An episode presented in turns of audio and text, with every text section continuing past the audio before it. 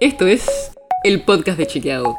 Un espacio en el que de lunes a viernes vamos a compartir con vos alguno de nuestros chequeos para que sepas qué de lo que se dijo o escuchaste es verdadero o falso. También te vamos a presentar las verificaciones que hacemos de las desinformaciones que andan circulando por ahí y vamos a traerte datos y contexto para entender mejor las noticias. Soy Olivia Sor. Seguramente ya sabes que hay atrasos con las segundas dosis de la vacuna Sputnik.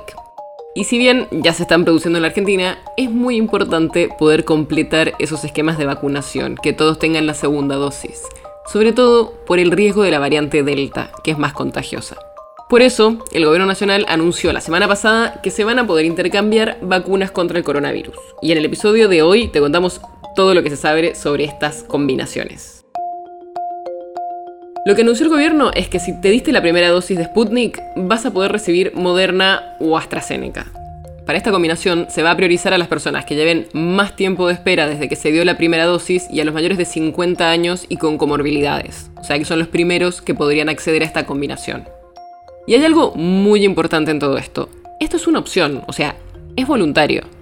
Los gobiernos provinciales le van a consultar a estas personas si prefieren darse otra vacuna como segunda dosis o esperar la segunda dosis de la misma vacuna que ya se dieron. Y esto se permite porque ya están los primeros resultados de un estudio que se está haciendo a nivel nacional y muestran que la combinación de las vacunas es segura, es decir, no hubo ningún caso de efecto adverso grave. Y además, la respuesta inmunológica de las personas que participaron del estudio también fue parecida a las personas que recibieron dos dosis de la misma vacuna.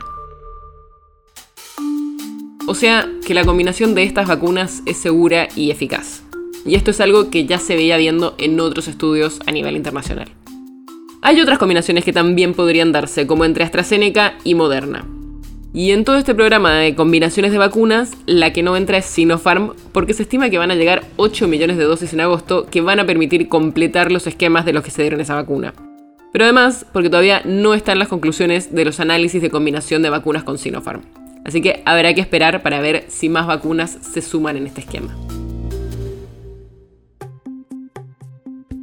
El podcast de Chequeado es un podcast original de Chequeado, producido en colaboración con Posta. Si tienes una idea o algún tema del que te gustaría que hablemos en un próximo episodio, escribinos a podcast.chequeado.com.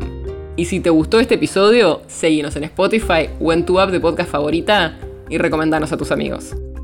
Si querés más información sobre esto o sobre otros temas, entra a chequeado.com o sumate a nuestras redes.